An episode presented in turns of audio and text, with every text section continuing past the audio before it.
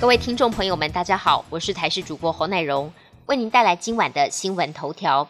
第十二号台风梅花今天下午两点增强为中度台风。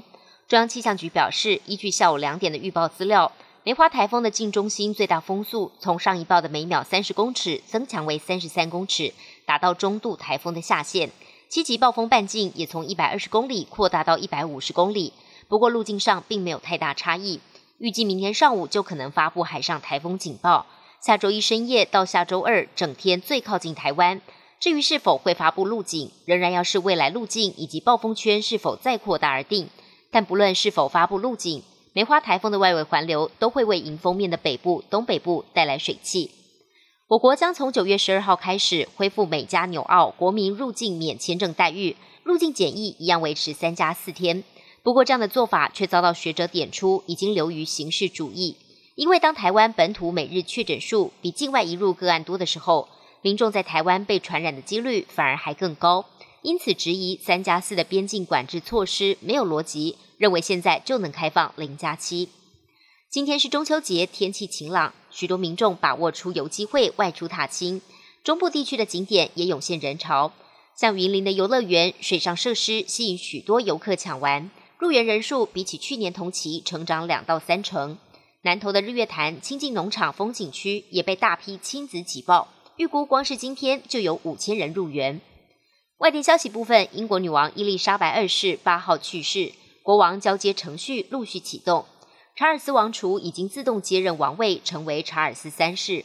十号官方也开会举行仪式，正式宣告查尔斯成为新任英国国王。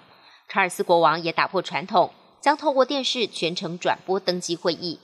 白金汉宫指出，当查尔斯发表即位宣言时，全国将暂停降半旗，表示对新王的敬意。但英国目前还在全国哀悼期间，隆重盛大的国王加冕典礼还要再等等。英国女王辞世，王储查尔斯继任为国王，而他的太太卡米拉也顺理成章当上王后。而他的丰厚之路可以说是经历了风风雨雨。因为他一直被认为是查尔斯跟戴妃婚姻的小三。九七年戴妃车祸过世，卡米拉甚至因此成为众矢之的。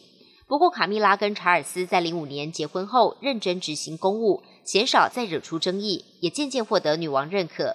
女王在生前还发布声明表示，希望查尔斯继位为国王时，卡米拉能成为王后。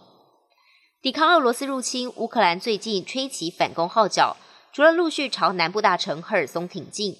更在东部大城卡尔可夫附近收复了三十多个聚落，乌军甚至还疑似俘虏了一名俄军中将。俄军指挥官坦言，乌军已经突破俄国防线，取得重大战果。尽管莫斯科当局从未承认颓势，但现在俄罗斯极右派人士已经崩溃坦言，我们已经输了。本节新闻由台视新闻制作，感谢您的收听。更多内容请锁定台视各界新闻与台视新闻 YouTube 频道。